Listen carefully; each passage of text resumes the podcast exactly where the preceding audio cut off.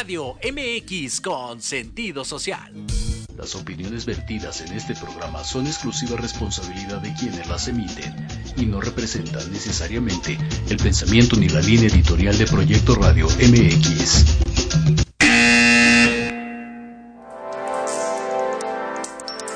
Llegó el momento de aprender y conocer de los expertos de negocios, de los líderes de opinión y creadores de grandes ideas. Todo lo referente al mundo empresarial y experiencias de vida de profesionales en un solo lugar. Te damos la bienvenida al programa Red de Negocios Digitales con Rosario Guzmán. Comenzamos.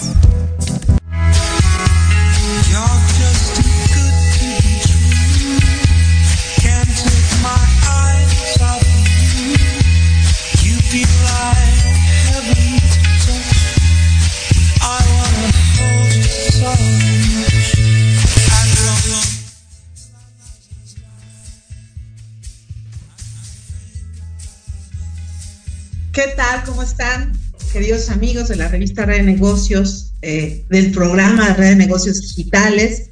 La verdad es que como cada viernes es siempre un placer y, sobre todo agradecerles a toda nuestra audiencia, todos nuestros eh, miembros de la red de negocios, pero sobre todo toda la audiencia que eh, Proyecto Radio siempre trae consigo para escuchar temas tan selectos, pero sobre todo eh, bueno, expertos que nos hablan un poquito de eh, el porqué eh, de muchas cosas.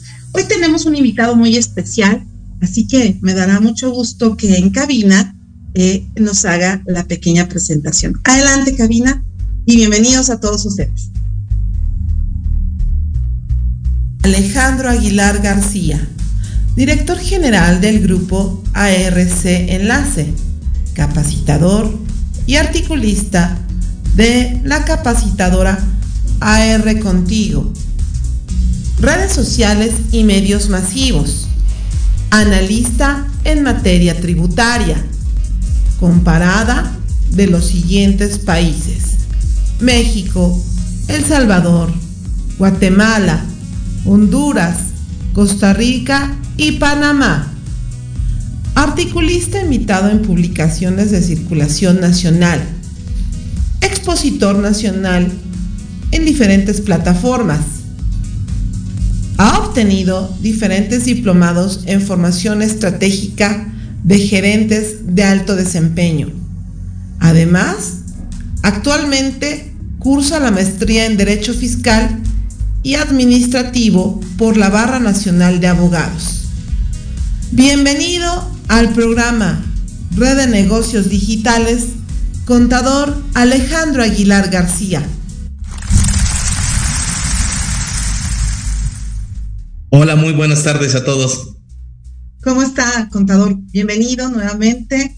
Oiga, bueno, pues eh, realmente estos, estos temas eh, para los empresarios, cuando se trata de, hablar, de, de, pagar impuestos, siempre nos pone un poquito nerviosos, pero sobre todo también a veces a, todo, el, todo el tema de poder generar conexiones correctas, contador, de poder generar una buena capacitación para quienes están, eh, digamos, apoyando en esta parte de, poder generar una conciencia tributaria, porque muchas veces eso es lo que eh, hace falta en, el empresario, el, explicarles siempre con, con detalle cuáles son los pros y los contras, contador. Entonces, bueno, eh, nos gustaría mucho que nos platicara un poquito de, usted, sobre todo del desarrollo que ha usted tenido en estos últimos años y que sobre todo cómo ha impactado a través, obviamente, del despacho, de la consultoría, apoyar a empresarios y desde luego también a, emprendedores que hoy por hoy, bueno, las obligaciones tributarias no, no vienen solas. claro que sí, Rosario. Muchísimas gracias por la invitación y es un placer estar con, con ustedes, con su, con su foro, con su equipo, porque los temas fiscales el día de hoy me parece que han tomado una relevancia eh, muy, muy importante en, en, cualquier nivel de negocios. Eh, me parece que el proceso o el sistema que la autoridad actualmente fiscal o en esta administración ha estado desarrollando, la forma que ha fiscalizado, las herramientas digitales que ahora realmente también se han vuelto un tema súper importante eh, en el uso de, este, de estos modelos de recaudación y de esta política de recaudación por parte del gobierno, pues seguramente impactan de manera muy puntual en todos los empresarios. Y la verdad es que la, intención de nosotros como firma siempre ha sido el buscar una filosofía de, civismo fiscal, buscar una filosofía de cumplimiento, en atención a qué, en, atención a buscar proteger el patrimonio de las empresas y sobre todo darle la tranquilidad a los empresarios para que puedan llevar a cabo su negocio. Eh, por ahí, si el negocio no da para pagar impuestos, pues no es negocio, ¿no?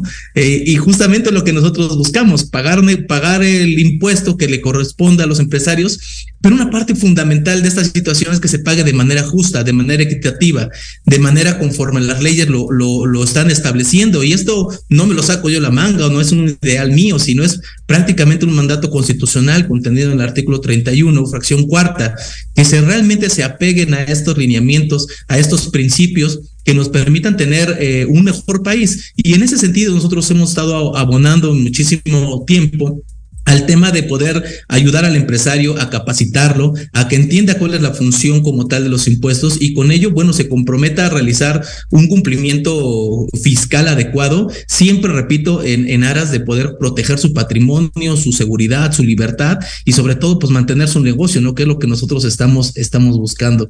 Y, y justamente, pues hemos tenido la oportunidad de, de estar dando estas capacitaciones, de hacer estos enlaces empresariales en distintas partes del país y afortunadamente afortunadamente también en unos proyectos que realizamos para Centroamérica, en todo Centroamérica y México, que nos permitió, pues bueno, tener este contacto con otro tipo de, empresarios de otros países y, darte cuenta que la realidad es que el tema es muy parecido, ¿no? Tanto México como el resto de Centroamérica o los países de Centroamérica son lo mismo. A nadie nos gusta pagar impuestos, ¿no? Todos somos un poquito reacios a ese tema de, de contribuir, pero sin embargo, cuando encuentras el por qué se contribuye y de qué forma puedes contribuir eh, en apego o de acuerdo a la realidad que tiene tu empresa, entonces encuentras un modelo de negocio rentable que te permite el crecimiento y la fluidez que necesitas de la economía. Entonces, eso es a lo que nosotros eh, nos dedicamos, es a lo que nosotros pugnamos, siempre en atención de hacer un cumplimiento debido, eficaz y obviamente el apego a derecho, que es lo, fundamental para cualquiera de nosotros. Claro, claro, Alejandro, porque justamente, como bien lo comentas, es una obligación que emana desde la Constitución y eh, desafortunadamente la falta de de conocimiento eh, real y, concreto de, muchas empresas que, vienen eh, eh, a veces ya con ciertos males, ¿no?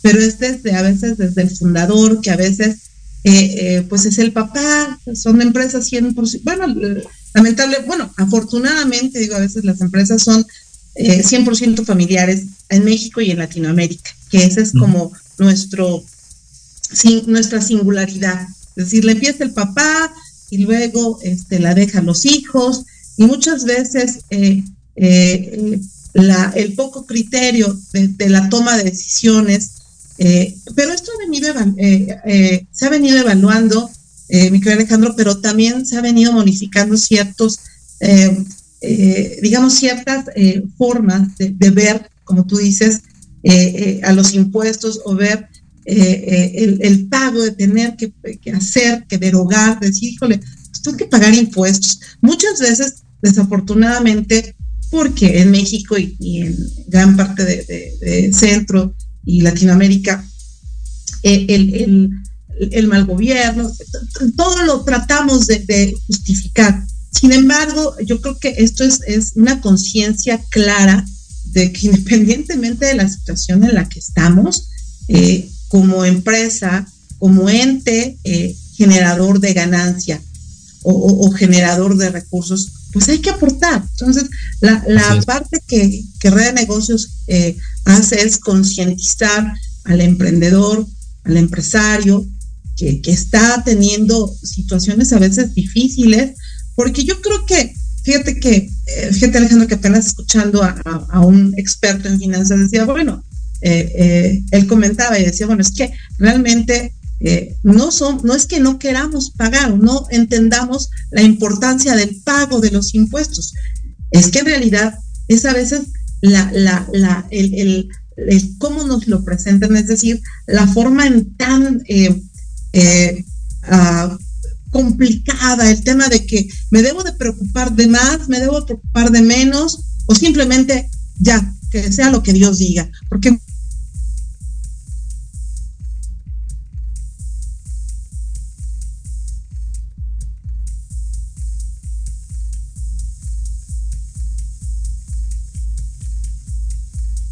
decir,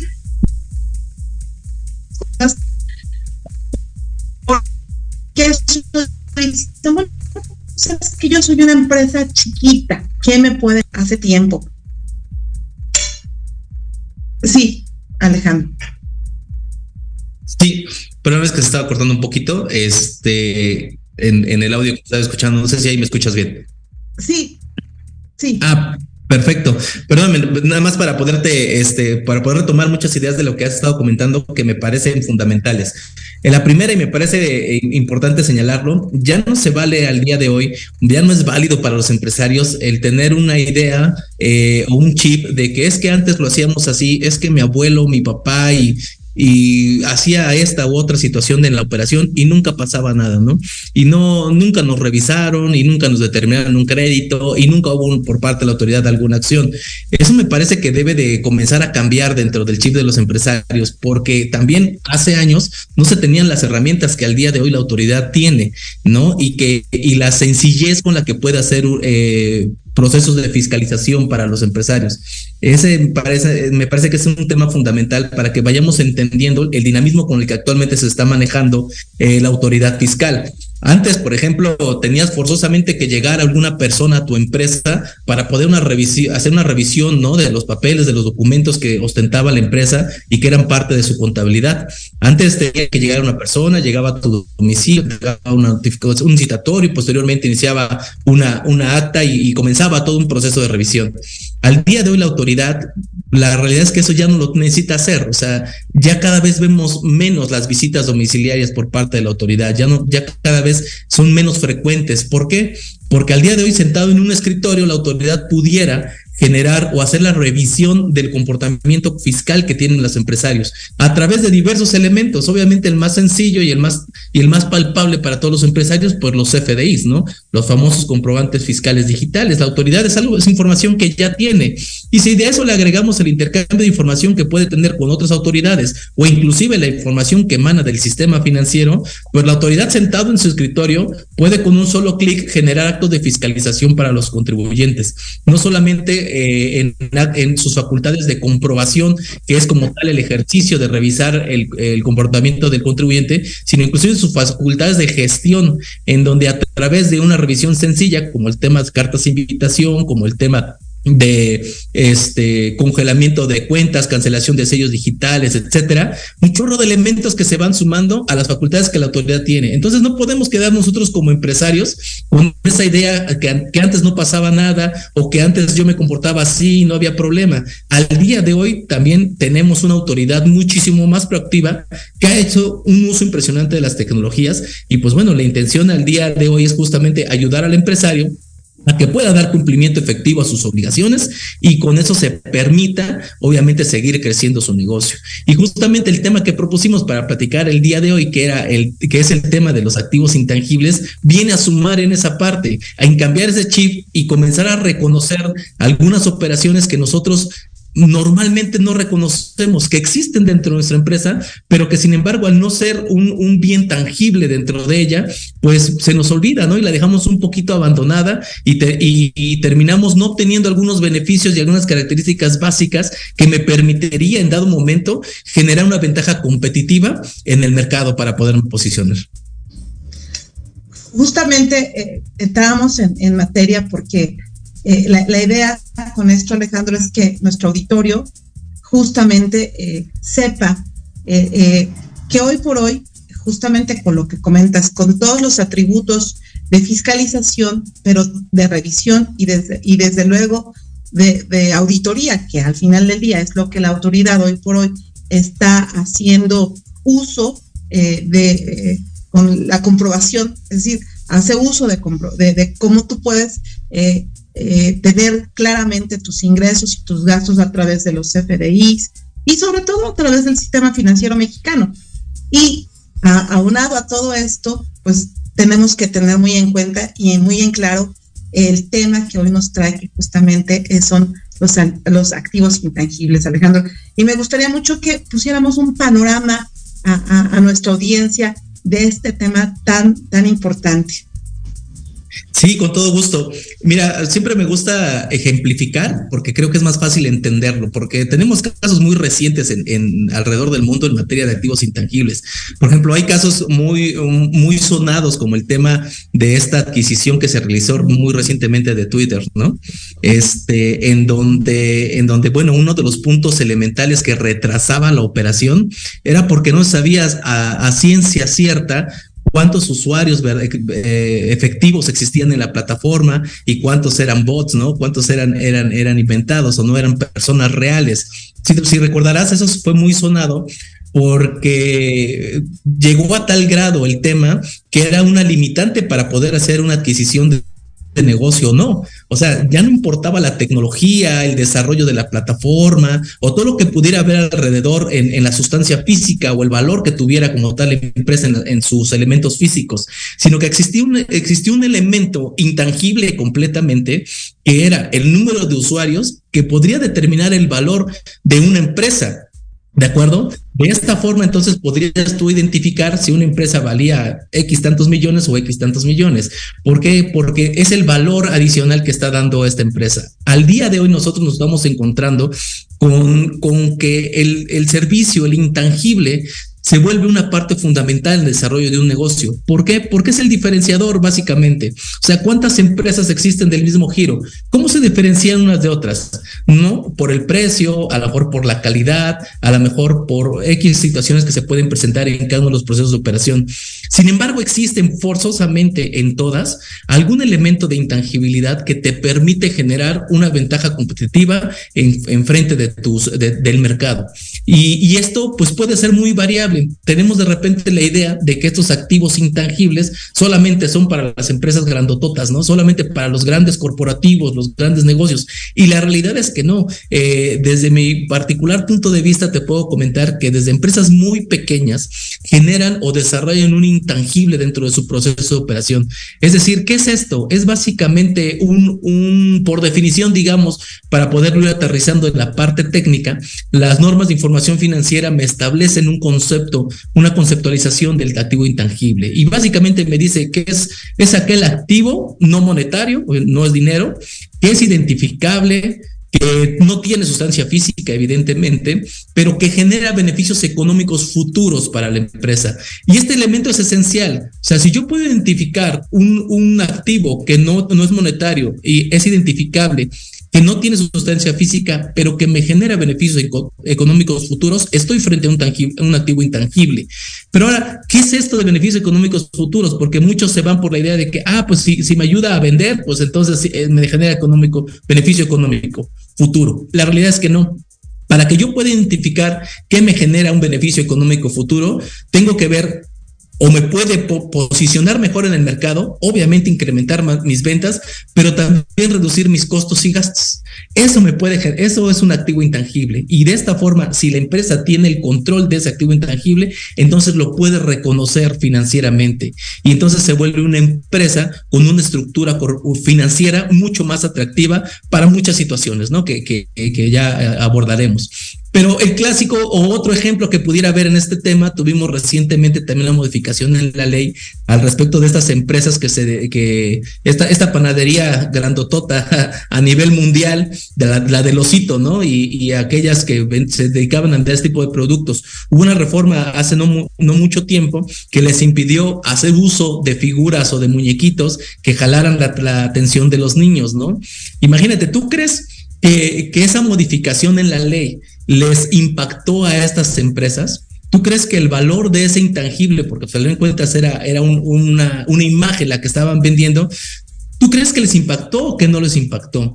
Yo creo que sí, yo creo que sí tuvo un impacto en ellos, ¿no? Al final de cuentas, pues obviamente por el volumen y por el tamaño de empresa, pues al final de cuentas tienen otros, otras cosas que sustituyen a esta, pero sin lugar a duda, pues bueno, ya no, al ya no poder hacer uso de esa imagen, de ese activo intangible, sin lugar a dudas varió en el, en el valor que tenía la marca como tal o la empresa como tal, dependiendo de cómo lo hayan registrado. Muy interesante, Alejandro, lo que nos cuentas. Vamos a un corte y queridos amigos, vamos a preguntarle a Alejandro un poquito de todo esto que está lanzándose al mercado, como son los infoproductos, infoservicios, y saber si esto puede ser un activo intangible. Regresamos en un corte.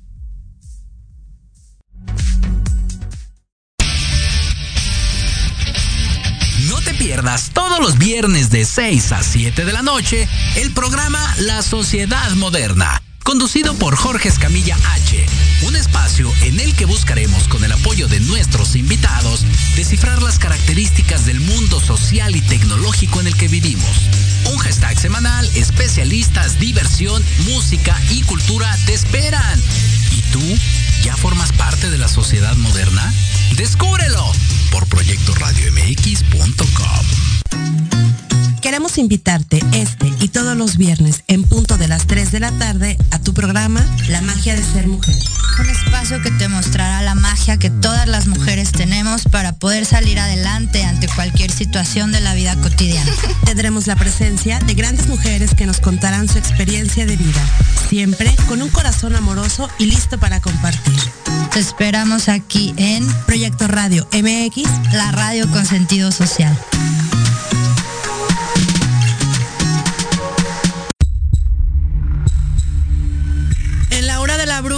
Enseñaremos a actuar de manera responsable. Un espacio conducido por la bruja Ichola Quinipa compartirá su cosmovisión y sabiduría ancestral. Te impulsará, transformará, te ayudará a reconocer el amor propio, romperás patrones y falsas creencias. Aprenderás a creer más en ti viernes te esperamos de 5 a 6 de la tarde en Proyecto Radio MX con sentido social.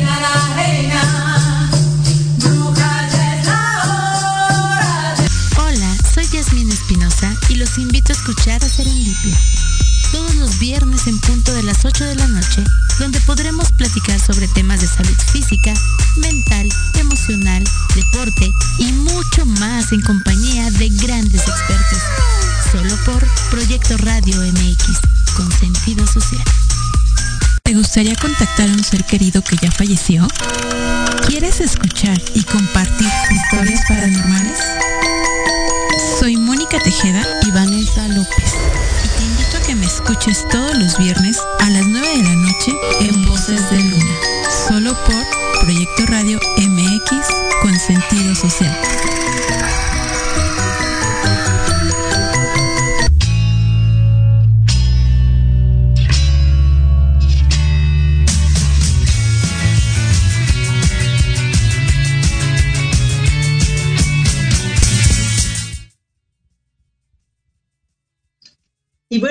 Regresamos justamente a estas charlas, a, esta entrevista. Y más que entrevista, yo quiero eh, también invitar a Alejandra a que podamos tener una exposición de nuestras masterclass, que en Red de Negocios también es una hora aproximadamente, pero que nos permite interactuar más con nuestra audiencia, con nuestra membresía. Entonces, Alejandro, estás muy comprometido con nosotros para que puedas estar en una de estas masterclass eh, compartiendo con nuestra audiencia ya más de manera directa. Y, bueno, eso me gustaría más porque justo se viene un tema a colación importante. Eh, hablamos de los intangibles. Muchas personas eh, que lógicamente han, han establecido a través de su trayectoria ya, digamos, una marca personal, ¿no?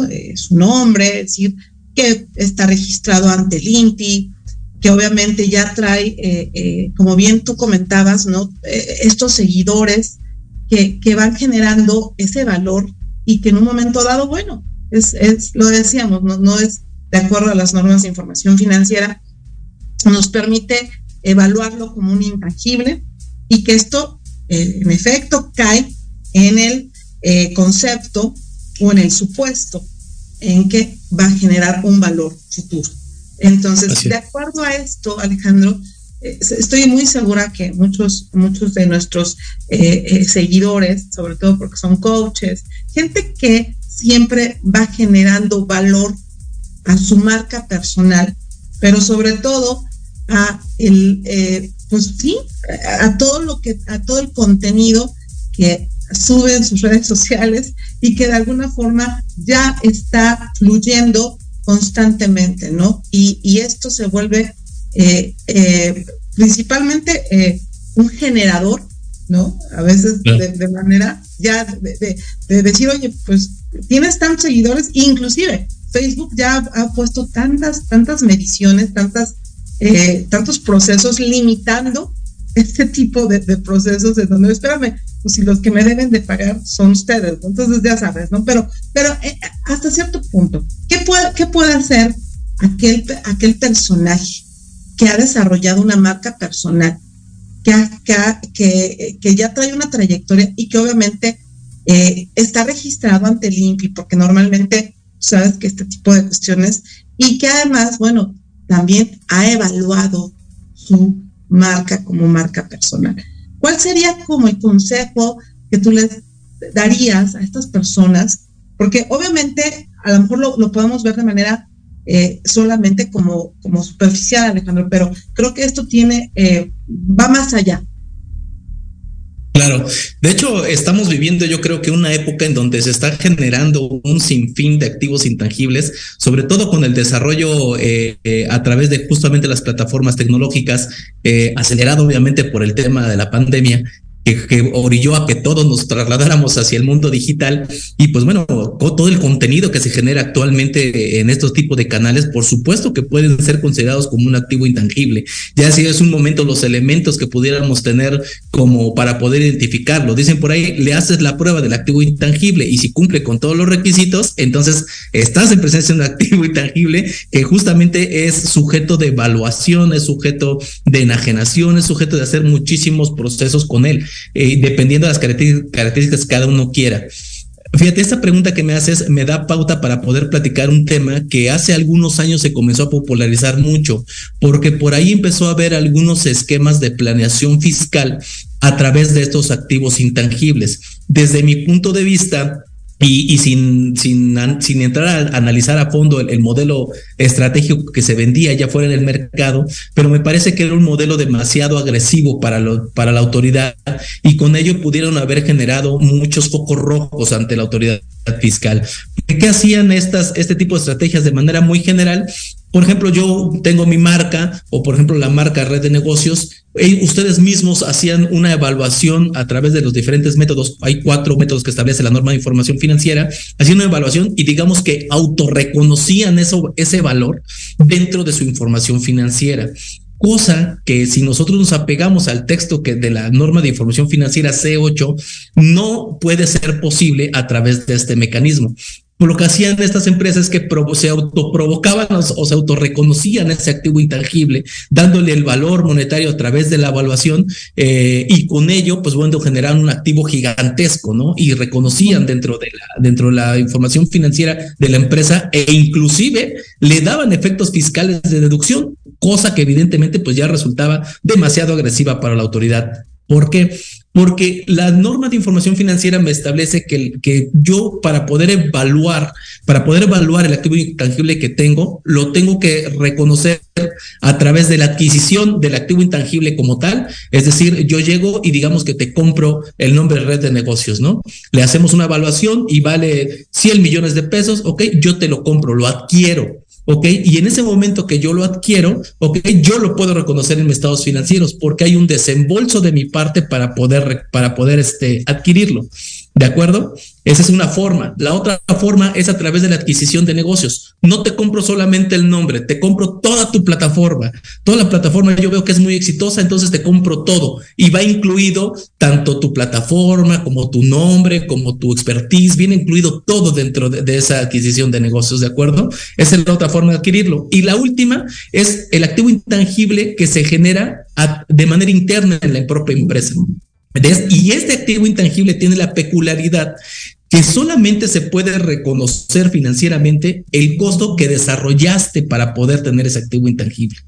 Es decir, lo que realmente desembolsaste. Y, viéndolo en este ejemplo que te comentaba, en el caso, por ejemplo, de ustedes, red de negocios, ¿Cuál fue el desembolso? ¿Cuánto les costó monetariamente realizar red de negocios? No, pues a lo mejor por lo que pagaste en el INPI con la inscripción de la marca, o a lo mejor este, lo que le pagaste al notario o, alguna, o, al, actuario para poder hacer la, la, evaluación. O sea, realmente su costo es bien chiquitito. ¿Por qué? Porque se trata solamente de reconocer el desembolso.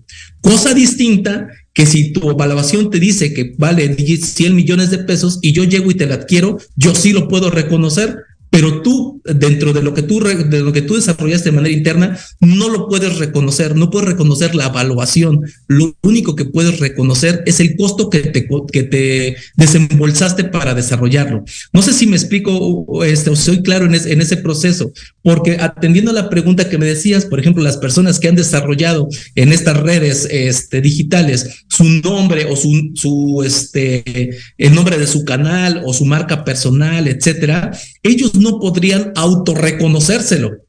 ¿Me explico? Ellos no podrían decir, ah, mi marca, mi nombre vale 100 millones de pesos y lo, auto, lo, lo autorreconozco y lo registro contable y financiera y fiscalmente dentro de mi de actividad. Eso no se podría porque las normas de información financiera me dicen que estos solamente se van a revelar como una nota al estado financiero. Es decir, sí lo reconozco, pero solamente informativo. ¿Para qué? Para que si llega un tercero y me quiere comprar mi negocio, no le venda yo solamente los fierros, no, no le venda solamente la computadora o la cámara con lo que estoy haciendo transmisión, sino que le pueda yo agregar que mi intangible, el valor agregado que tiene mi, mi, mi, firma, mi marca, entonces lo puedo agregar, pero solamente en la adquisición de negocios, ¿no? No sé si me explico con esa diferencia que es muy importante.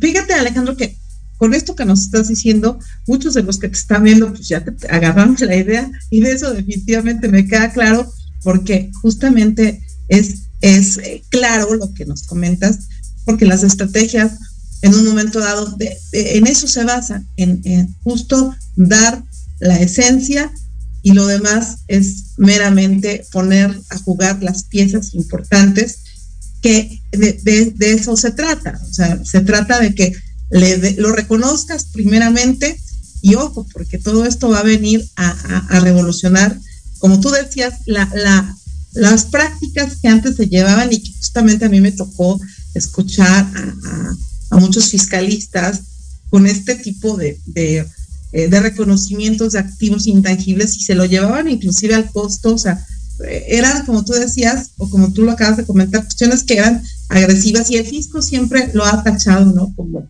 como meramente eh, atrevido y sobre todo, pues eh, eh, siempre menoscabo para, para, pues obviamente para, para lo que pagaban impuestos. Pero justo con esto nos, da, nos das claramente las pautas a seguir, sobre todo en, en, el reconocimiento de esos activos que pueden ser inclusive hasta nuestros propios procesos, nuestro pues como todo, ¿no? Como toda empresa exitosa, como toda empresa que, genera esos, esos procesos que le vienen siendo pues de utilidad y que en un momento dado si los reconocen, bueno, pues ya el, la estrategia que se puede ocupar más adelante, bueno, creo que eh, tendrán que consultarte a ti, Alejandro, porque eso ya, de eso se trata, de, dar este, un poquito de lo que sabemos y bueno, acercarnos al experto. Justo por eso es que Red de Negocios hoy reconoce más que, más que nunca, pues esta parte de la expertise, ¿no? De la trayectoria, porque lo que tú nos compartes justamente creo que va muy eh, enlazado y, concadenado con cuestiones de que, pues no es eh, eh, obra de la casualidad, Alejandro, es obra de, la tenacidad, de la constancia, eh, eh, eh, consultorías van y vienen, consultores, expertos van y vienen, pero la verdad es que a veces el, generar valor constante, pues no es ahorita, Alejandro, o sea, esto, esto lo vas trabajando desde, desde, decíamos siempre o decimos en red de negocios, ya cuando se ve la puntita del iceberg es ya lo que vemos, pero en realidad es muy adentro, ¿no? Y en todas las profesiones, en todas las en todas las ramas, en las diferentes ramas de las industrias, de las especialidades, ¿no? créeme que, que yo creo que es importante, como bien lo comentas, ese reconocimiento, ¿no? tanto financieramente, fiscalmente, contablemente, pero más allá también, pues es de saber tomar una decisión correcta y establecer estrategias que permitan el, debido cumplimiento, ¿no? Eh, y, sobre todo la expansión de, los negocios. Es algo importante, la adelantarnos pues, por lo menos unos 10 años, Alejandro. Y de esto, pues obviamente nos, nos ha permitido que hacen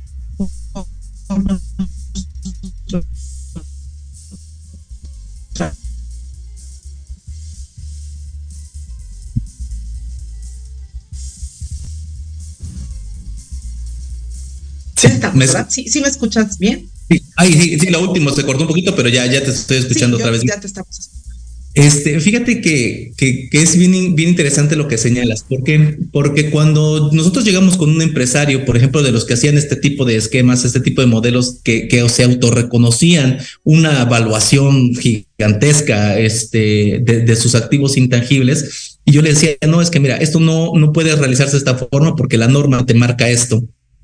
Me decían, no, pero ¿cómo, contador? Entonces, ¿qué? Mi marca no vale nada, mi imagen no vale nada, mi, mi, mi, proceso, mi, mi, base de datos no vale nada. No, sí, sí vale. ¿Dónde, dónde está el tema? que ¿Dónde radica realmente la estrategia, este Rosario? Y me parece que esto es importante para las personas que nos hacen ahorita el favor de, de seguirnos.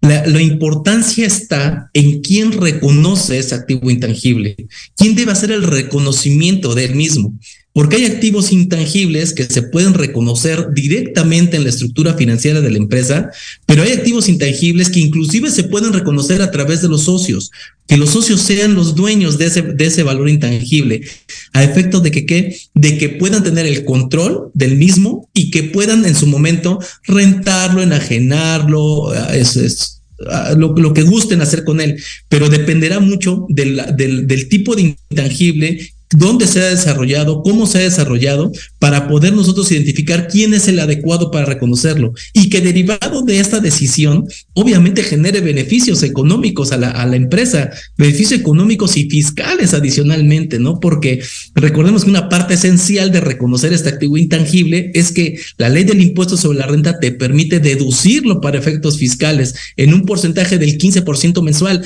perdón, anual. Eh, entonces imagínate un activo intangible que vale 250 o 300 millones de pesos, ¿ok? Y que le aplicas una deducción del 15%, ¿no? Entonces, obviamente se vuelve atractivo para las empresas siempre y cuando, ¿ok? Sean cuidadosos en el proceso tanto de evaluación como de reconocimiento. Se, pueden obtener ciertos beneficios con este, con este bien, sí. Eh, ¿Valen dentro del mercado? Por supuesto que sí, pero simplemente hay que ser muy cuidadosos con el proceso y no dejarnos llevar por la, por la, este, por algunos, algunas ideas en donde generan, pues, esquemas de alto riesgo con este tipo de activos.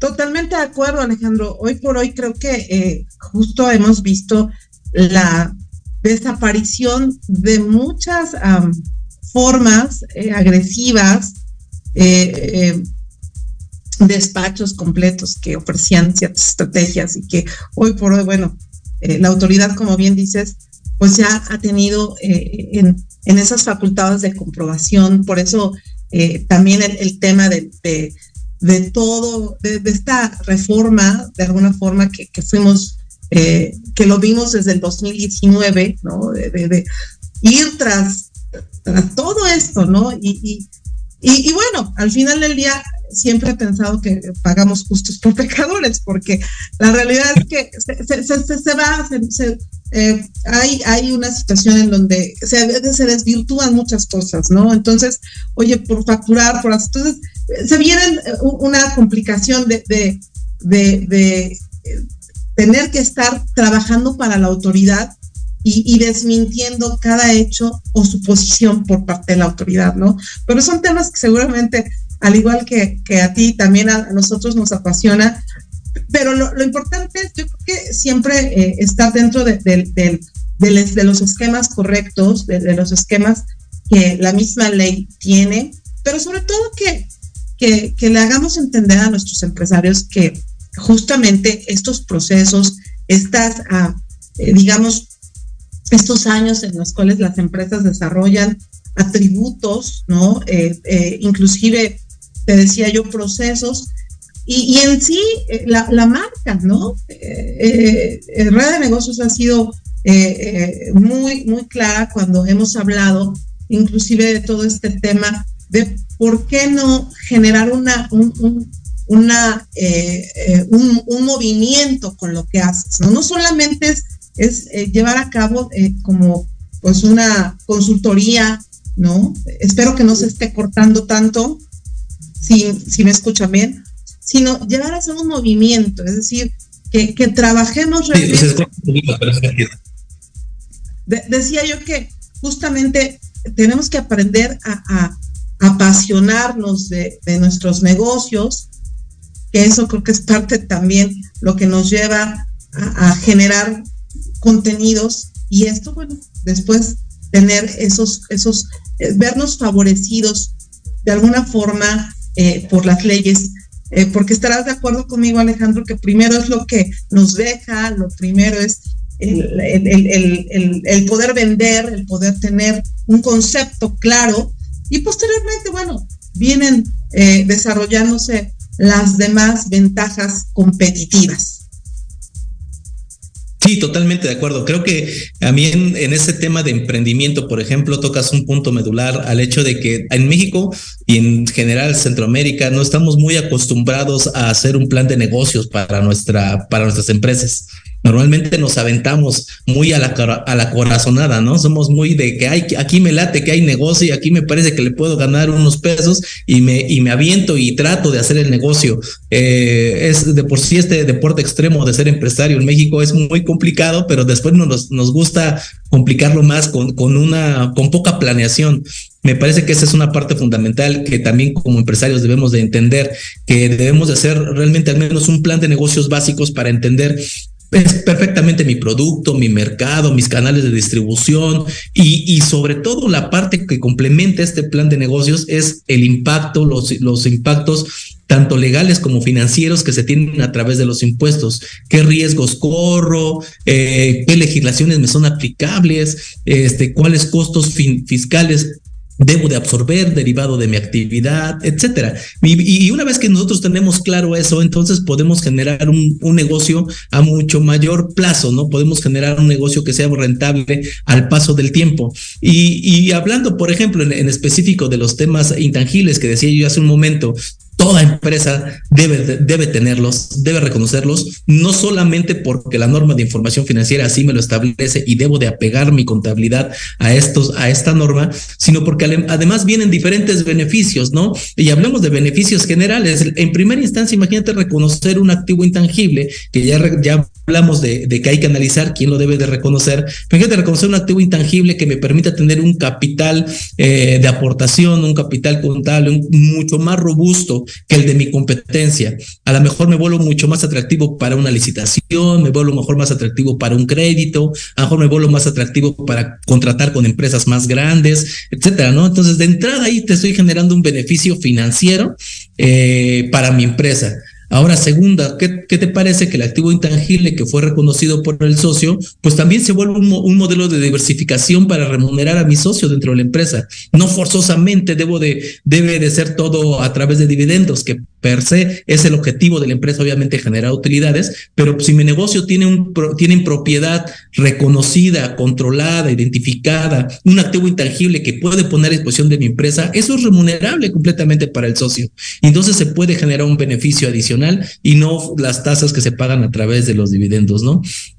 y, además, eh, mi empresa cuando lo adquiere lo puede deducir al 15% anual. Uy, no, qué maravilla, ¿no? Entonces le vamos sumando, sumando, sumando ventajas a este reconocimiento que estoy dejando un poquito de lado, a lo mejor por, por, no, por no conocerlo, por no entenderlo, lo estoy dejando un poquito de lado estos tipos de beneficios. Y además, este Rosario, si quieres una cereza adicional al pastel, imagínate que te, que te comenten que este activo intangible, una vez que tú lo reconoces, es susceptible a entregarse eh, como garantía de un crédito fiscal. Entonces, imagínate si la autoridad llega a revisarme y yo sé que a la autoridad le encanta congelar cuentas y le encanta embargar este eh, cartera de clientes, etcétera. Pero imagínate que el, que el, empresario tenga la posibilidad de decir, ah, mira, te doy en garantía de mi crédito fiscal, en lo que nos peleamos por la parte jurisdiccional del crédito, te doy en garantía mi activo intangible. La autoridad lo, lo reconoce como, como un medio de garantizar el crédito fiscal. Entonces se vuelve un ganar-ganar de todas, todas, ¿no?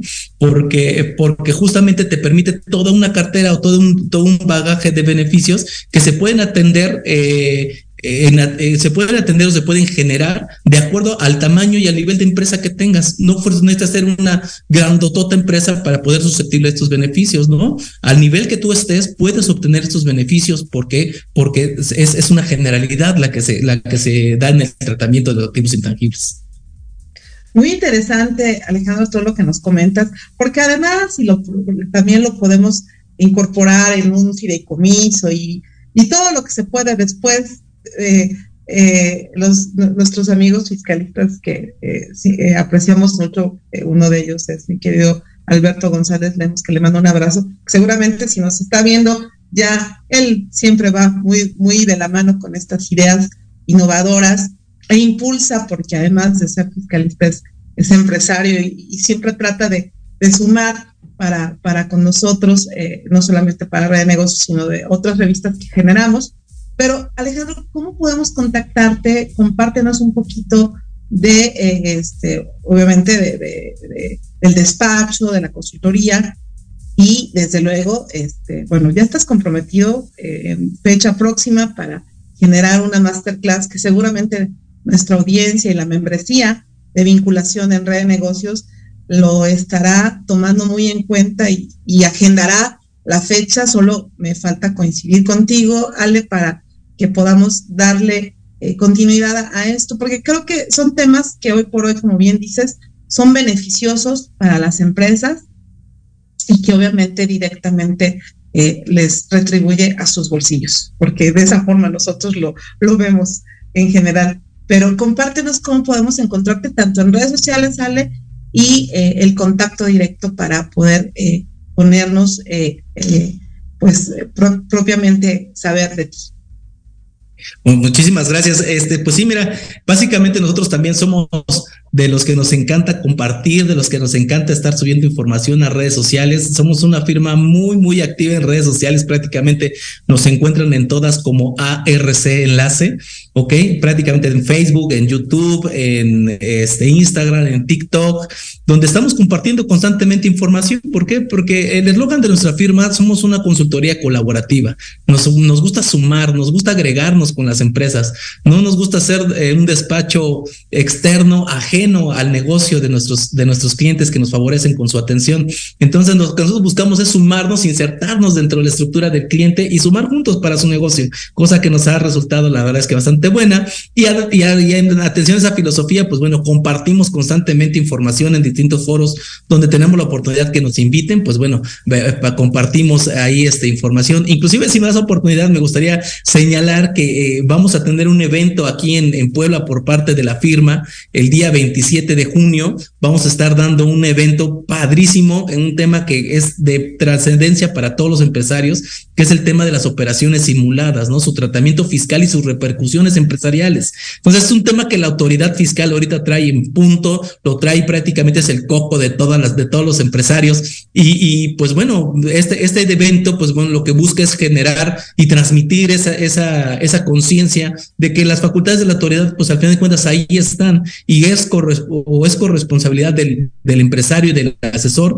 generar las garantías para la tranquilidad de, de los empresarios, ¿no? Entonces, se va a tratar este tema el, en el, el, 27 de junio aquí en el, en el Hotel Sheraton aquí de, de, Puebla y en nuestras redes sociales pueden encontrar toda la información al respecto de esto, ¿no? Traemos un super, una super alineación, viene gente de primer nivel a acompañarnos, viene la maestra Fernanda Yuseli, el maestro Mauricio Reina, el doctor Carlos Burgoa, el maestro Juan, Juan, Juan Carlos Fuentes y pues un servidor que vamos a estar platicando de estos temas y que, y que buscamos que el empresario se lleve la carnita, ¿no? Se lleve realmente lo que le sirve para poder hacer frente a todas estas vorágines de obligaciones y esta vorágine de facultades que se le han estado otorgando a la autoridad. Entonces, pues básicamente por todos estos medios nos pueden encontrar y, pues bueno, tenemos aquí el número de la de la oficina también para que puedan también contactarnos, que puedan platicarnos y que pues, por supuesto podamos apoyarlos en lo que sea necesario. Eh, el número en donde nos pueden localizar es el 222-546-9186. Entonces nos pueden ahí contactar para temas de servicios o inclusive si quieren participar en el curso del día 27 de junio, pues bueno, vamos a estar con todo gusto recibiendo sus, sus comentarios. Muchísimas gracias Alejandro por compartirnos y me gustaría que eh, si Cabina nos ayuda presentando una carta de agradecimiento por haber compartido toda tu experiencia, pero todo, todo tu eh, derramas acá, todos tus conocimientos y eso es para nosotros un placer. Así que, bueno, esta, esta carta es una carta de agradecimiento que la revista Red de Negocios te, entrega, Alejandro, eh, con esta misiva queremos hacerte eh, saber que de tu presencia y participación en nuestro programa del día de hoy, Red de Negocios Digitales, fue de gran aportación para nuestras redes, eh, para nuestra red de lectores y membresía. Alejandro, muchísimas gracias por, por estar con nosotros.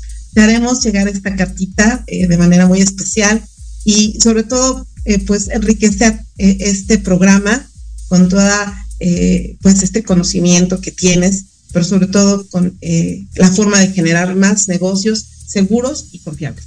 Así que, queridos amigos, no se pierdan el próximo viernes eh, con nosotros también un programa muy hábil y muy eh, práctico con todos nuestros colaboradores. Así que gracias Alejandro y estamos con ustedes el próximo viernes, queridos amigos.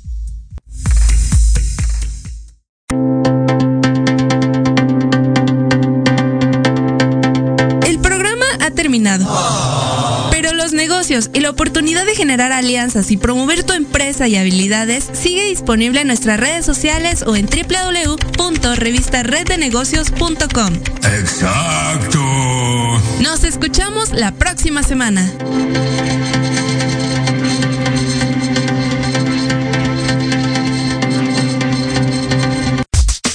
Estás escuchando Proyecto Radio MX con sentido social.